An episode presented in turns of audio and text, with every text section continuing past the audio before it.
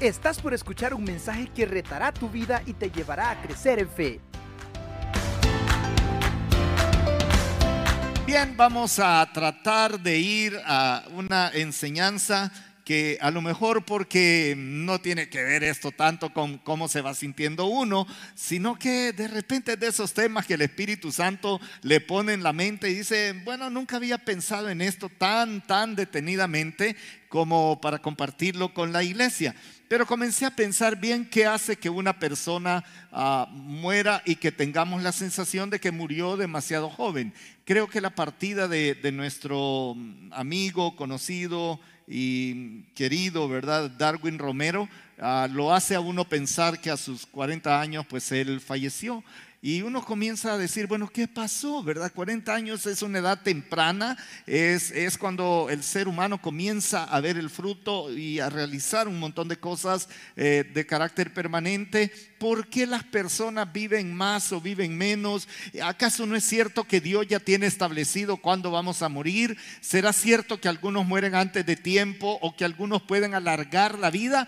Pues pensando en estas cosas es como eh, dije, voy a escribir por lo menos cuatro o cinco cosas que hacen que la vida tenga una duración diferente de la que siempre pensamos de, no, Dios ya tiene el día, ni un día más, ni un día menos. Pues sorpresa, hay algunos pasajes de la escritura que, que dicen, pues sí hay día más y sí hay día menos. Y sabe, yo buscando cuatro o cinco cositas por ahí, ¿verdad? Que compartir, encontré como 14. Así que prepárese esta noche no para 14, sino para algunos consejos para llegar a viejo. De hecho, el título de, esta charla es precisamente para llegar a viejos. Ahora dije, la palabra viejo suena como un poco ah, fuerte, rara, ¿verdad? No, que los viejos aquí, que allá. Pero fíjese que en la Biblia este es un tema de mucha honra, de mucho respeto. De hecho, en el caso de Abraham, se dice que él murió lleno de años y en buena vejez. Así que bien vale la pena considerar cuáles son esos consejos que, uno debe tomar, oír y tomarlos para, para vivir más allá a lo mejor de lo que pensamos. En realidad la vida es muy, muy, pero muy breve. La vida es breve comparado con la eternidad, es más, comparado con la historia humana, comparado con la historia que nosotros conocemos de nuestro país o nuestra región, la vida termina siendo breve. Imagínese usted que son 80 años, 90 años comparados con la eternidad de Dios, que no tiene ni principio ni final. Ah, de hecho, Siempre se dice que llegar a viejos es camino de los sabios, porque creo que los sabios, las personas con sabiduría, llegan a entender bien este tema de, hey, es tan breve la vida, es tan corta la vida que vale la pena vivirla y vivirla muy bien. Santiago en, su carta escribe por ahí uh, una, una frasecita y dice, vean, la vida es como un vapor, dice en algunas versiones, pero en realidad es como una neblina que aparece y de pronto se va. Así de breve. Como, como que usted ve que amanece nubladito en la mañana y después de un, no sé, una hora, dos horas tal vez de neblina, lo demás es humo de los carros, ¿verdad? Pero la neblina ya desapareció. Y no solamente él, sino también Job, cuando está en sus momentos de crisis, dice, ah, la vida del ser humano tan breve, tan corta y llena de sinsabores. Así que ellos entendían perfectamente que la duración de la vida era un don tan, pero tan precioso que lo que viviera valía la pena vivirlo bien y que había principios en la enseñanza de Dios para los seres humanos que podrían afectar para más o para menos la duración de la vida humana.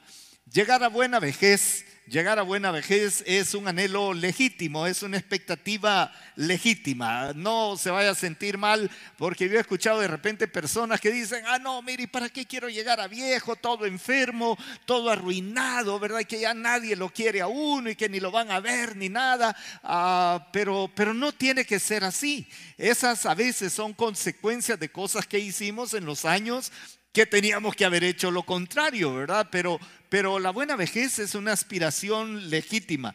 Pero la sabiduría popular dice, el que no oye consejo, no llega a viejo. Un refrán. Desde los primeros años de vida, en el refranero nacional le enseñan a unos refranes de esta naturaleza. Así que tengo como, no sé, son un montón de consejos, pero esta noche no creo que excedamos de cinco consejos para, para poder añadir largura de vida o largura de años a nuestra vida. ¿Le parece si comenzamos directo así, como si fuera nada más una conferencia que, que le va a dejar algunos consejos? Ahora, antes de entrar de lleno, déjeme decir esto. Esto es un consejo. E, en realidad es como sentarse a la par o al lado o enfrente de un hombre mayor uh, y, y los mayores percibimos la realidad del fin de nuestros días sobre la tierra de una manera distinta que si tenés 14, 15, 20, 25, 30, 38 años por ahí. Ah, tenemos como una sensibilidad que uno dice, mm, ya voy llegando, ya voy llegando, ¿verdad? Y, y, creo que para los que hemos conocido a Jesús como nuestro Salvador personal, aquello se vuelve un anhelo. De tal manera que la vejez no es más que esa antesala del momento en que uno sabe que va a estar con el Señor Jesucristo. Pero si ustedes están esta noche acá o nos están siguiendo en redes y dice, ah, no, hoy van a hablar para los viejos. No, en realidad este es un tema para los más, más jóvenes de todos los que estamos acá y de los que se puedan conectar con nosotros. Pues nosotros ya vivimos, no, nos queda poco tiempo de acá para allá, menos de lo que ya vivimos, los mayores. Pero para ustedes que tienen 12, 15, 20, un poquito más de edad de eso, bien vale la pena escuchar algunos de estos consejos y vamos a, ir directamente al primero de ellos. El primer consejo que encontré para mi vida y que lo comparto con ustedes es temamos a Dios. Temamos a Dios. Le leo dos o tres versículos y, entonces nos vamos a, a enfocar ahí rapidito en esos versículos. Dice, por ejemplo, Proverbios 14, 27, el temor de Jehová es manantial de vida para apartarse de los lazos de muerte. Esto es interesante. Es súper interesante que esa habilidad que tenemos para temer al Señor eh, nos da como un apartarnos de los lazos de la muerte. Y por supuesto ha comenzado diciendo, el comienzo de la sabiduría o el principio de la sabiduría es el temor del Señor. Conocer al santo es tener discernimiento. Y mire lo que dice el versículo 11, por mí aumentarán tus días muchos años de vida te serán añadidos. Así que ya usted puede ir pensando, ah, entonces si hay alguna manera de añadir años a la vida. La primera manera es vivir con, con la certeza de que de verdad tenemos temor del Señor. El versículo, el, el, capítulo 19, versículo 23 dice, el temor de Jehová es para vida y con él vivirá lleno de reposo el hombre y no será visitado del mal. Fíjese que cuando estaba viendo esto encontré una versión que dice, y nada le preocupará, ni siquiera la muerte ni siquiera la muerte. Y, me llamó mucho la atención. Así que el primer consejo, el primer principio es, tenemos que aprender a temer al Señor. Ahora, temer Temer es un asunto interesante porque no es el miedo que tenemos por, por algo que nos asusta, por un perro que nos salió bien bravo por ahí o porque hemos creído historias del camino real y nos dan miedo los espantos. No, este temer en realidad es conocer a Dios, tener en cuenta el carácter de Dios y algunas cosas del carácter de Dios que la raza humana olvidó es que en primer lugar Dios es santo, que Dios es perfecto, que Dios es soberano, que es omnipresente también. Esta es una de las cosas que el, ser humano más olvida. Y que Dios es omnisciente y además es justo. Siempre nos gusta que nos digan Dios es amor, ¿verdad? Dios es misericordia, lo cual es totalmente verdad. Pero olvidamos otros rasgos del carácter de Dios. Cuando hablamos de temer a Dios es porque le conocemos, sabemos cómo es, sabemos cómo va a reaccionar y no le quitamos nada de las cualidades o las características que Él tiene. Yo he tratado de pensar por qué a veces escojo pecar ah, o, tener una actitud o hacer una acción que yo ya sé que no está bien. Y sabe que he llegado a pensar que, que probablemente no estoy consciente que Dios está presente que en todas las cosas que hago, que digo, que pienso, la manera en que reacciono, lo que no hago, se me olvida. O el ser humano, el hombre, pasa por alto la realidad de un Dios que primero está presente y seguro conoce absolutamente todo. Si pudiéramos vivir de acuerdo a ese pensamiento, decir, hey, Dios sabe lo que estoy pensando, hey, Dios sabe lo que me he propuesto hacer, hey, Dios sabe perfectamente lo que no quiero hacer para Él. Entonces creo que el temor de Dios, sabiendo que Dios no solamente es lo que he mencionado, sino que también pide cuentas, que merece y pide honra también, esto también tenemos que tenerlo en mente, que Él demanda respeto y que demanda obediencia. Creo que nuestro concepto del temor de Dios sería bastante diferente. La raza humana se ha movido cada vez más, se ha disparado cada vez más de la órbita del temor de Dios. Por eso es que a veces se, se tratan de establecer principios vitales y se rebaja la santidad de Dios para poderlos acomodar, ¿verdad? No, es que Dios me entiende, Dios, Dios sabe, Diosito, hasta la gente así dice, ¿verdad? Diosito, y, hace chiquito a Dios para tratar de adaptarlo a la conducta o a la manera de pensar. Ah, por ejemplo, Dios dice claramente ah, frases que vienen de su boca, ¿verdad? Dice, bien, ah, no vas a codiciar la mujer de tu prójimo, directamente, no vas a codiciar la mujer de tu prójimo. Pero, pero de repente alguien dice, no, es que Dios sabe que esto que tengo adentro es verdadero amor por esa otra persona, pero se le olvida al ser humano que lo que uno está tratando de hacer es justamente justificar lo injustificable y deja de temer a Dios y piensa, piensa que Dios lo va a entender y lo va a dejar pasar sin ninguna consecuencia. Así que el primer principio que debemos entender es la larga vida, como dice ese texto que leímos, tiene que ver con el temor de Dios. Así que por ahí una frase para que la recuerde, la pérdida del temor de Dios ha conducido a muchos en una desbandada hacia la muerte. En lugar de temblar delante del santo, lo niegan o minimizan su justicia. Esto es lo que ha pasado. Entonces la pregunta para mí viene a ser, ¿temo a Dios o vivo cada día como si Dios no existiera? Como si Dios no estuviera presente, como si Dios no supiera, como si Dios nunca me fuera a pedir cuentas, como si Dios no tuviera un carácter santo, puro y justo, que es el que demanda delante de Él también. Mire que no demanda perfección de nosotros, simplemente reconocer quién es Dios y, y obrar y vivir conforme a la certeza de que Dios está presente y que conoce absolutamente todo. Temo a Dios o vivo como si Él no existiera. De esta respuesta depende mi largura de años. En segundo lugar, lo segundo que, quiero compartir con ustedes esta noche es, lo primero, temamos a Dios. Lo segundo es, apropiémonos del consejo de Dios. Y le leo los versículos para que usted vea fácilmente. Primero, relacionados con el consejo de Dios. Hay una palabrita en la Biblia que es preceptos. En otra porción, en otros texto dice los juicios de Jehová, la verdad de Jehová, los mandamientos de Jehová. Y normalmente se refieren a su palabra, la expresión de su voluntad. Aquellas cosas que Dios ha revelado claramente y que están escritas. Por ejemplo, en Proverbios 3.1 dice, Hijo mío, no te olvides de mi ley y tu corazón guarde mis mandamientos. Y mire el versículo 2, porque largura de días y años de vida y paz te aumentarán. Hijo mío, no se aparten estas cosas de tus ojos. Guarda la ley y el consejo y serán vida a tu alma. En 4.10 dice, oye hijo mío, y recibe mis razones y se te multiplicarán años de vida.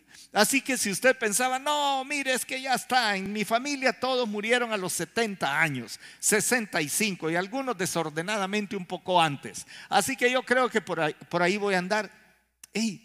Cuando escuchamos la voz de Dios y tomamos su palabra y nos apropiamos de su palabra y ponemos por obra sus mandamientos y entendemos la voluntad de Él que está revelada para nuestra vida, para el estilo de vivir y decimos, Señor, tu palabra para mí va a ser como la lámpara que guía todos mis pasos y nos apropiamos del consejo de Dios. Normalmente el consejo de Dios es toda la revelación que Dios ha dado al ser humano para que le conozca, para que viva conforme a su voluntad, pero para que tenga bendición y larga vida también y dice, apropiate de esto, ponelo por obra y se te van a multiplicar los años de vida.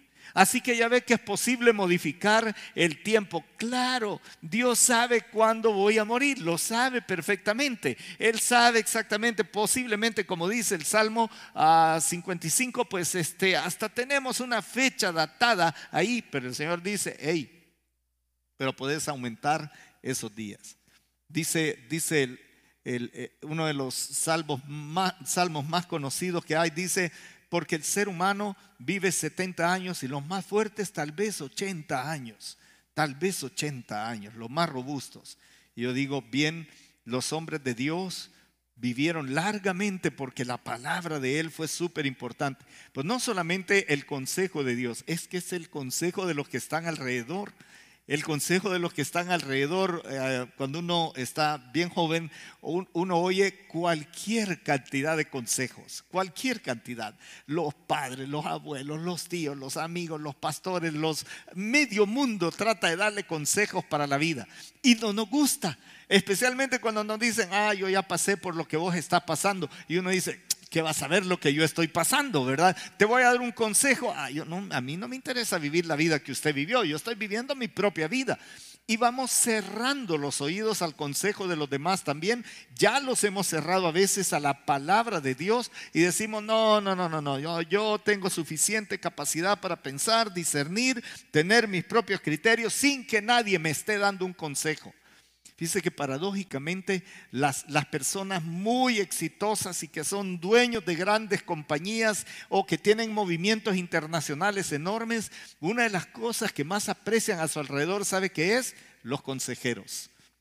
Los presidentes o, gente que está dirigiendo naciones, cuando tienen que ir a una guerra o tienen que, que hacer un movimiento político internacional, rápidamente reúnen a su gabinete o al conjunto de consejeros para escuchar ¿Por qué nosotros somos tan testarudos y nos dan consejos? No, no, no, no me extraña a mí. Yo platico con no sé cuántas personas en toda la semana y normalmente cuando hablan con un pastor, ah, no sé si yo pienso equivocadamente, pero este, me parece que las personas que platican con uno eh, están esperando que uno suelte una palabra, que suelte un consejo.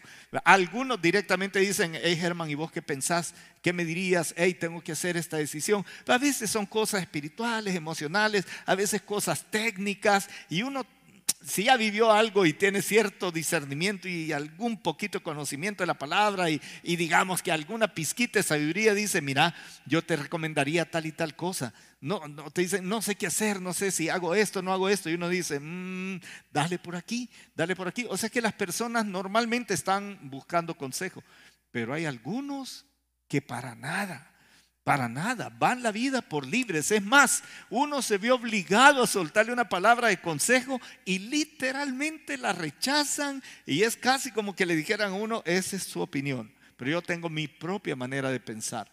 Cuando Salomón escribe algunos mandamientos y algunos principios y algunas ideas para la vida, él cita lo que le pasaba con sus papás.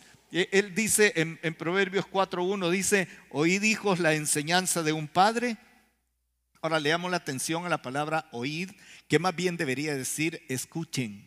Porque oír es como ese carro que acaba de pasar ahí. Yo oí el ruido del carro, pues no me interesa.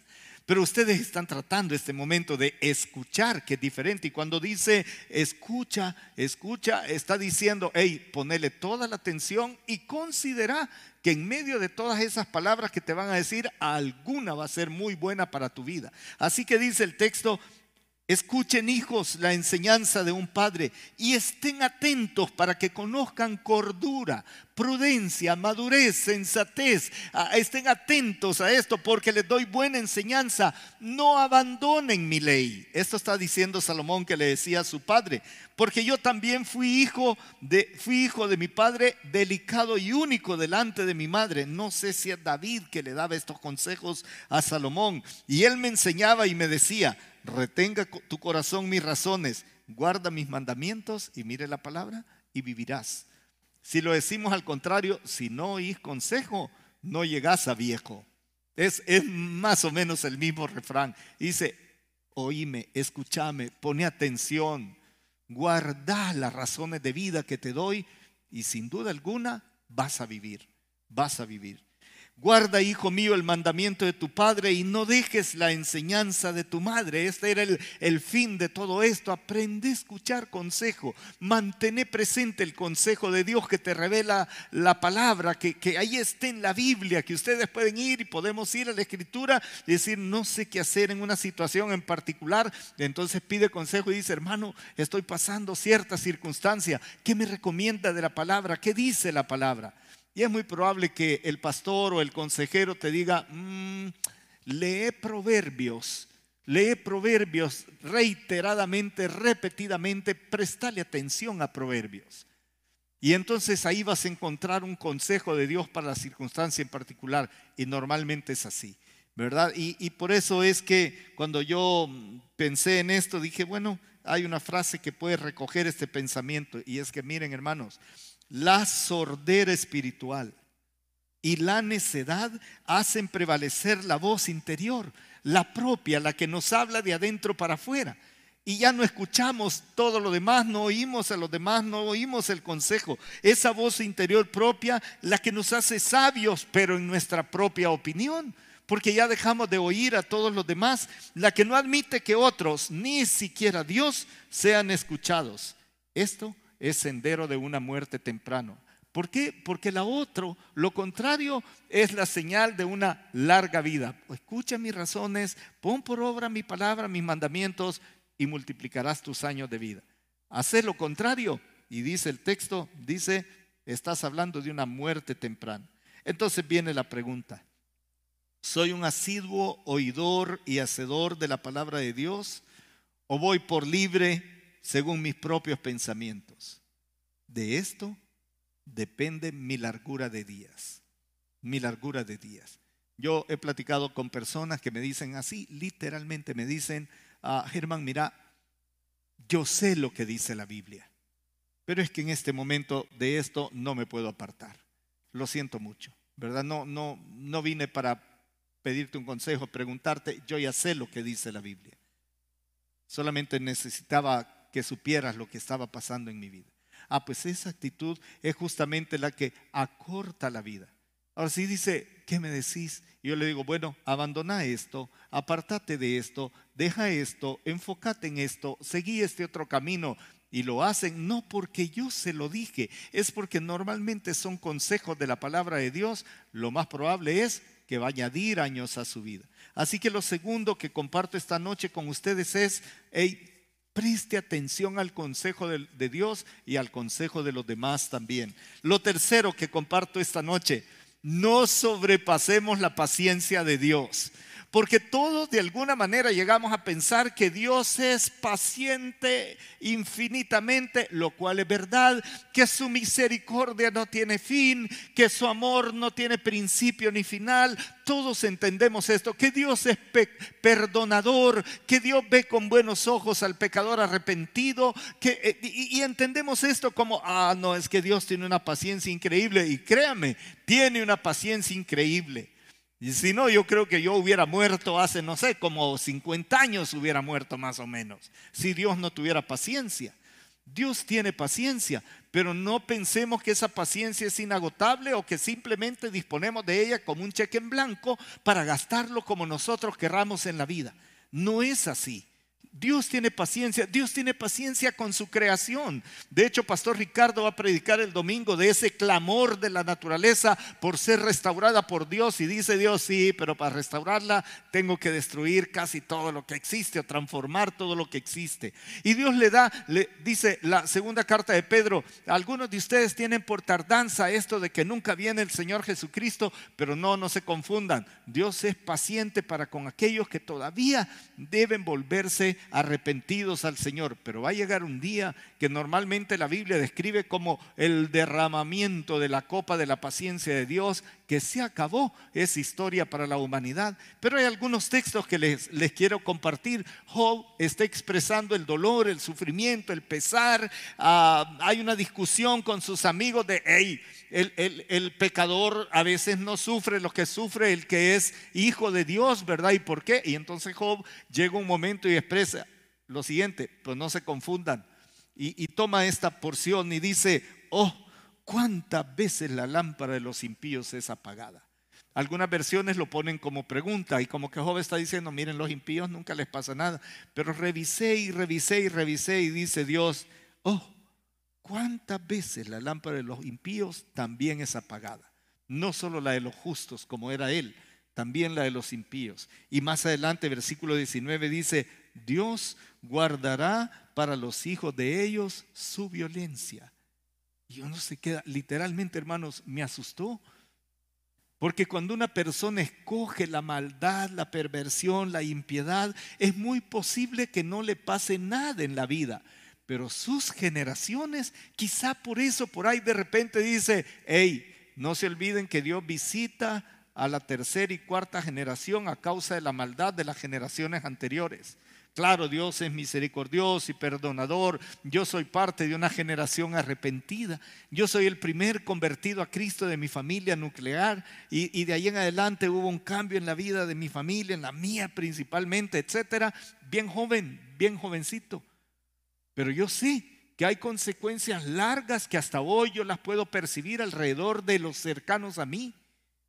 Y uno piensa a veces, no, pero Dios, Dios, Dios como decía alguien, Dios es buena onda, Dios es buena onda, Dios es un viejito que va a tener una gran paciencia porque es como un abuelito que le deja pasar todos los nietos. No, Dios tiene sus momentos de límite.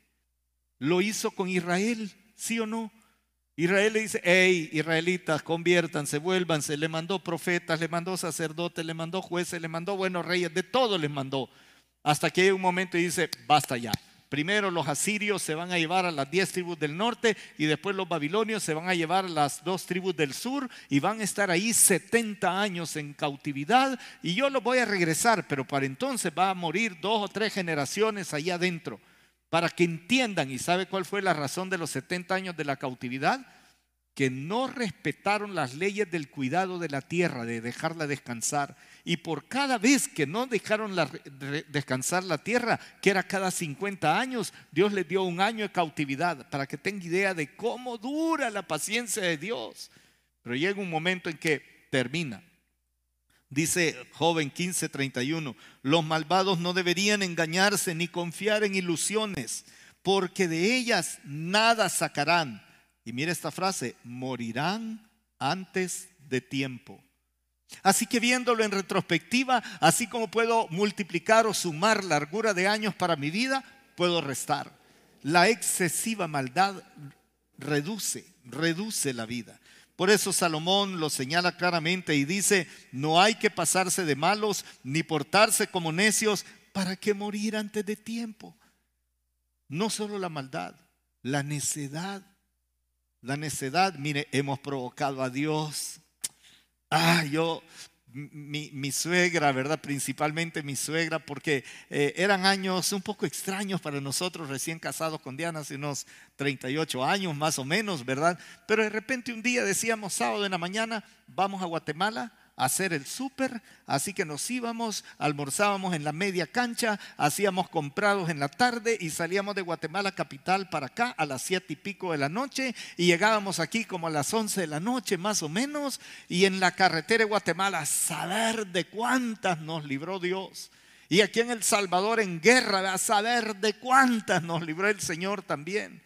Y uno provoca al Señor, lo provoca ay, veo yo a los motociclistas, ¿verdad? Y, que van, pero con todo pasando por el lado donde cualquiera les puede echar el carro, atropellar un chucho. O, pensé en el querido Darwin, en, en, su carro Porsche, a saber a qué velocidad, como para que no pudiera controlar la velocidad ahí en el redondel. 40 añitos. No digo que por esto fue, no lo sé. Lo que sí puedo decir es que la insensatez, igual que la maldad, recorta años de vida. Andar provocando a Dios, provocando. Y por eso escribí esta frase. Algunos mueren en su momento habiendo hecho el bien, cumplieron el propósito de Dios en sus vidas, pero el malvado y el insensato al hacer persistentemente el mal o viviendo neciamente, aceleran su muerte, la aceleran. ¿Qué estoy logrando con mi estilo de vivir? ¿Qué estoy logrando con mi estilo de vivir? ¿Agrado a Dios o me agrado solo a mí mismo? Porque de esto depende mi largura de años. En cuarto lugar, este es rapidísimo, rapidísimo. No rechacemos el encargo de Dios. Dios le dio un encargo a Israel, nos lo da a nosotros también, es el mismo principio. Encargo es una tarea específica que debe hacerse con entusiasmo. Cuando a usted le encargan algo, lo que le encarguen en el momento en que uno dice sí, con gusto o sí lo voy a hacer, uno lo hace, pero así, con ánimo y bien. Dice el Señor, guárdate, guarda tu alma con diligencia para que no te olvides de las cosas que tus ojos han visto, ni se aparten de tu corazón todos los días de tu vida. Antes bien, las enseñarás a tus hijos y a los hijos de tus hijos. Ese era el encargo. Ese era justamente el encargo. Y dice Deuteronomio 6, estos pues son los mandamientos, estatutos y decretos que Jehová vuestro Dios mandó que os enseñase para que los pongáis por obra en la tierra la cual pasáis vosotros para tomarla, para que temas a Jehová tu Dios guardando todos sus, estatutos y sus mandamientos que yo te mando, tú, tu hijo y el hijo de tu hijo, todos los días de tu vida. Y mire la última frase, para que tus días sean prolongados. Y dije yo, si no hago esto, los días de mis generaciones van a ser muy limitados. Porque lo que Dios está diciendo es, hey, te encargo transmitirle a las siguientes generaciones mis valores, mis principios, mis enseñanzas, mis leyes, mis órdenes, todo. Si no lo hago, posiblemente yo voy a vivir 80, 85, 90 años, pero mis generaciones ignorantes de esto, porque los que teníamos que enseñarle no se lo enseñamos, no van a tener larga vida según lo que dice en este pasaje. Enséñales que lo guarden tú, tus hijos, los hijos de tus hijos. Y los hijos de tus hijos no significa los nietos, significa todos los que vienen de ahí en adelante, todos. De ahí la prioridad del encargo. O sea, si cumplimos el encargo, alargamos la vida de las generaciones. Y escribí una frase, este asocio con Dios, le llamé asocio con Dios. Este asocio con Dios tiene que ver con la instrucción generacional. Nos comprometemos a modelar y a enseñar su palabra y Él se compromete a dar largura de vida a nuestras generaciones. Así extendemos la vida de nuestras generaciones. ¿Cómo es mi apego a la palabra de Dios? ¿Cuál es el nivel de compromiso para enseñarla a mis generaciones? Pues de esto también depende mi largura de años y la de ellos. La de ellos. Eso dice el texto. Y en último lugar, ultimísimo lugar, esta es la otra condición, no deshonremos a nuestros padres. Deshonrar es una palabra interesante, significa quitar la honra, desprestigiar, difamar, desacreditar, afrentar, es decir, causar afrenta o dolor o humillación, agraviar, ultrajar, injuriar. Son todas las preguntas. causar, injuriar es causar heridas, causar heridas en el corazón de ellos.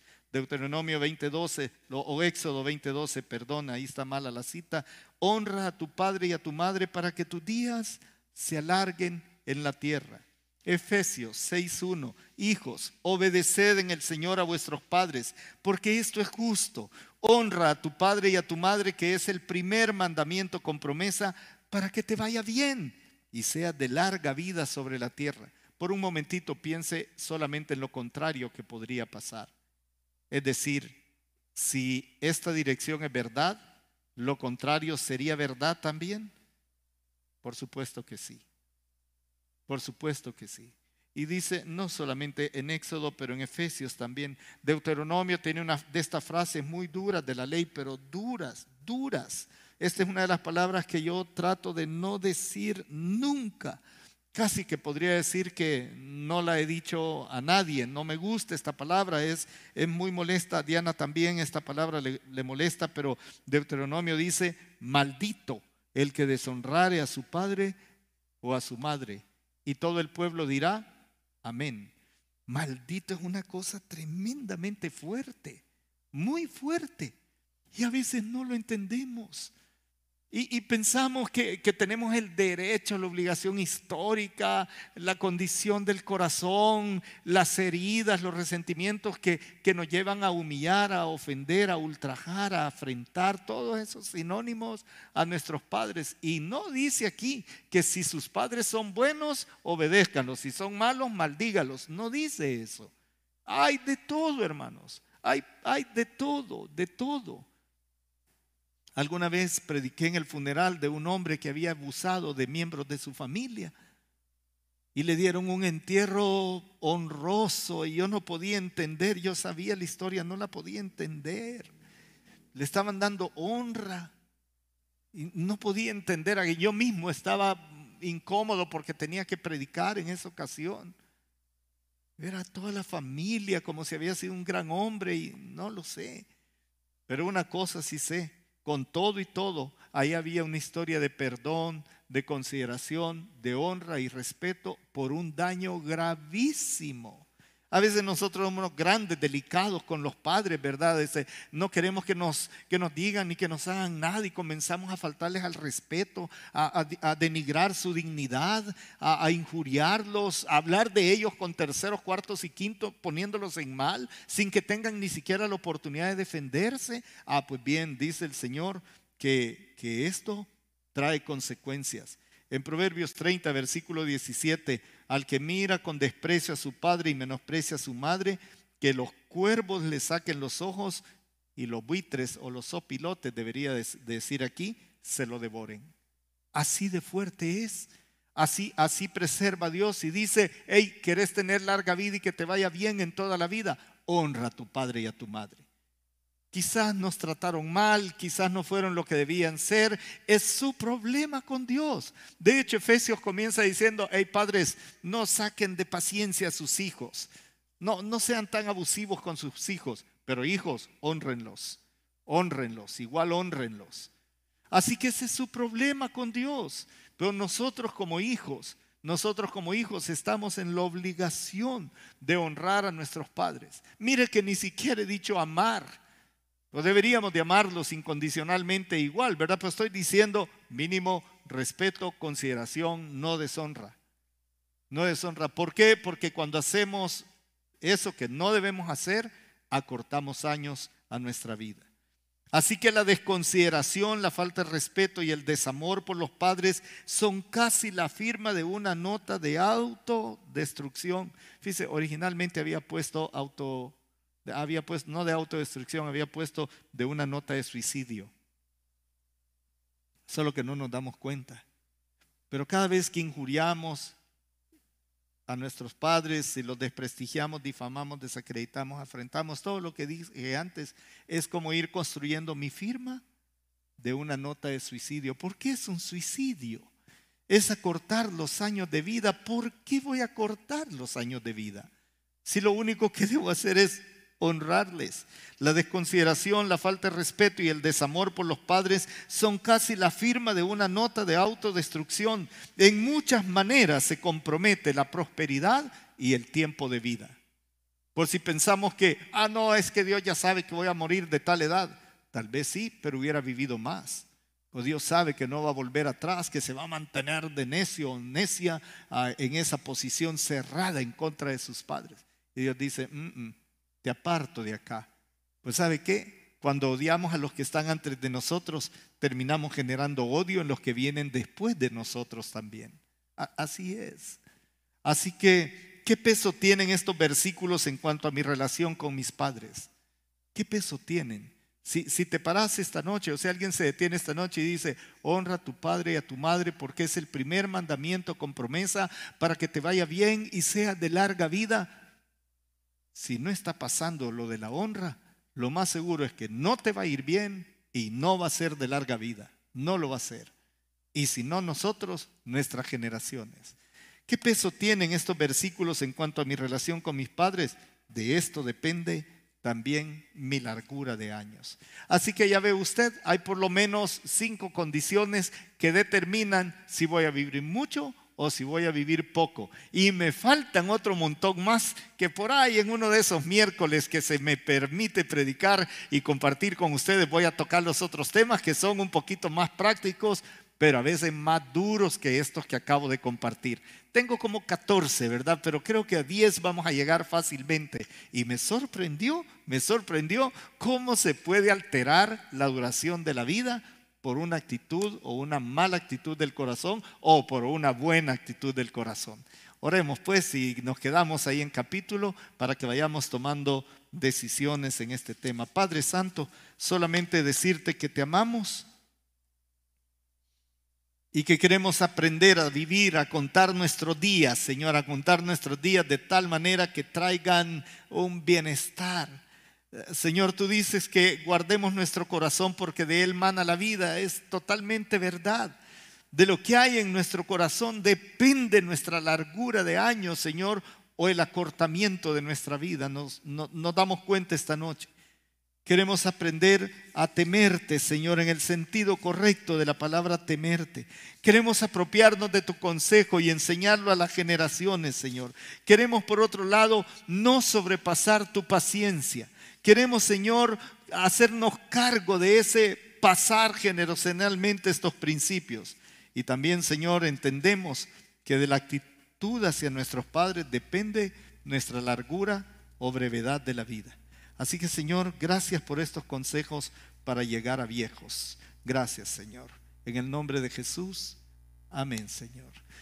Si dice, hey pastor, me interesaría tener algunos de esos apuntes, escríbanos y se lo vamos a hacer llegar de alguna manera también. Y si alguien esta noche dice, definitivamente necesito a Cristo como mi Señor y Salvador, ahí en casa dígale, hoy te recibo, Señor Jesús. ¿Estás listo para más? Acompáñanos presencialmente los miércoles a las 7 de la noche y domingos desde las 10 de la mañana. Somos Auditorio Cristiano.